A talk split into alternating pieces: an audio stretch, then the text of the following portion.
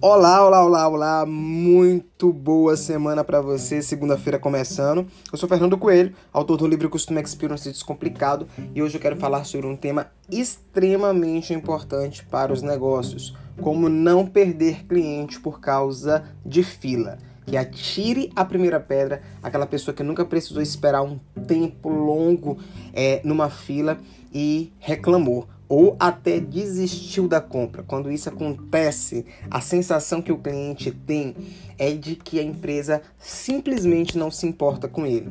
E aí é fundamental, gente, se você que é empresário, empreendedor, gestor, que você tenha agilidade para solucionar não só o problema, mas sanar essa fila. Porque fila, eu coloco isso no meu livro e em vários textos, é fricção, é atrito.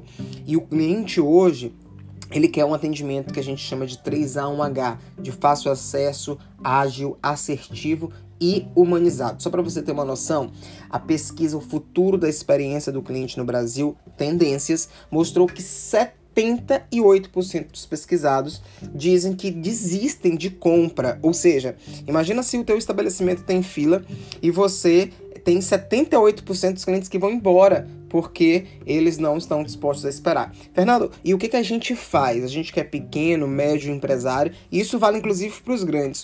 O que, que a gente faz para sanar isso?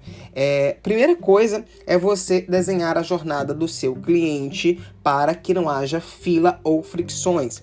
Desenhe a jornada de entrada, a jornada de escolha do produto, o processo de pedido, o processo de consumação e o processo de pagamento. E aí o que, que você tem que analisar?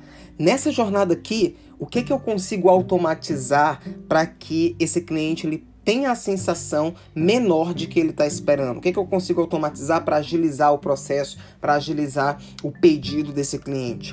Outro ponto que é fundamental, além do, da automatização, é sua capacidade de atendimento.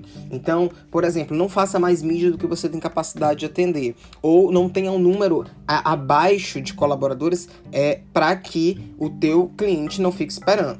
Então pense na sua capacidade de atendimento, mapeie a quantidade de atendentes, automatize o que você puder automatizar e desenhe a jornada de entrada. Pega tudo isso, coloca em um board, coloca em um papel e você vai conseguir ver com clareza é, possíveis fricções que estão acontecendo aí no seu estabelecimento. Essa é a minha dica dessa semana sobre a experiência do cliente para que você não perca mais atendimento e não perca mais dinheiro. Um grande abraço e até a próxima!